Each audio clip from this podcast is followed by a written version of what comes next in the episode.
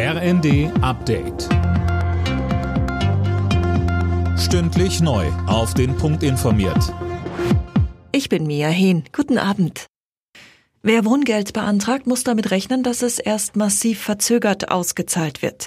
Der Städtebund geht davon aus, dass es teilweise bis zum Sommer dauert. Der Grund? Personalmangel, so Hauptgeschäftsführer Landsberg zur Bild. Schon jetzt dauert es bis zu sechs Monate, bis ein Antrag bearbeitet wird. Künftig haben aber deutlich mehr Menschen Anspruch. Stellen die alle einen Antrag, gäbe es einfach nicht genug Leute, um alles schnell abzuarbeiten, so Landsberg.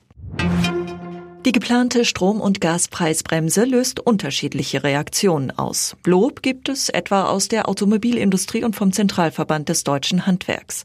Linda Bachmann, Umweltschützer kritisieren das Ganze dagegen. Ja, Greenpeace etwa spricht von einer fatalen Leerstelle. Mithilfe von Steuergeldern werde Energie billiger. Jeglicher Anreiz, das Klima zu schützen, fehlt aber. Außerdem sorgen die Beschlüsse nicht dafür, dass wir weniger von fossilen Energien abhängig sind.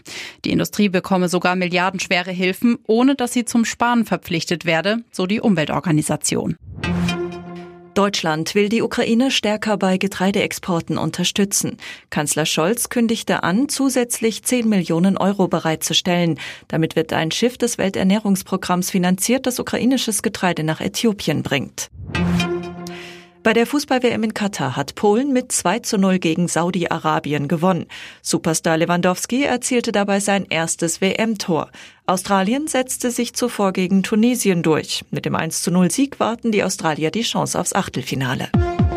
Alle Nachrichten auf rnd.de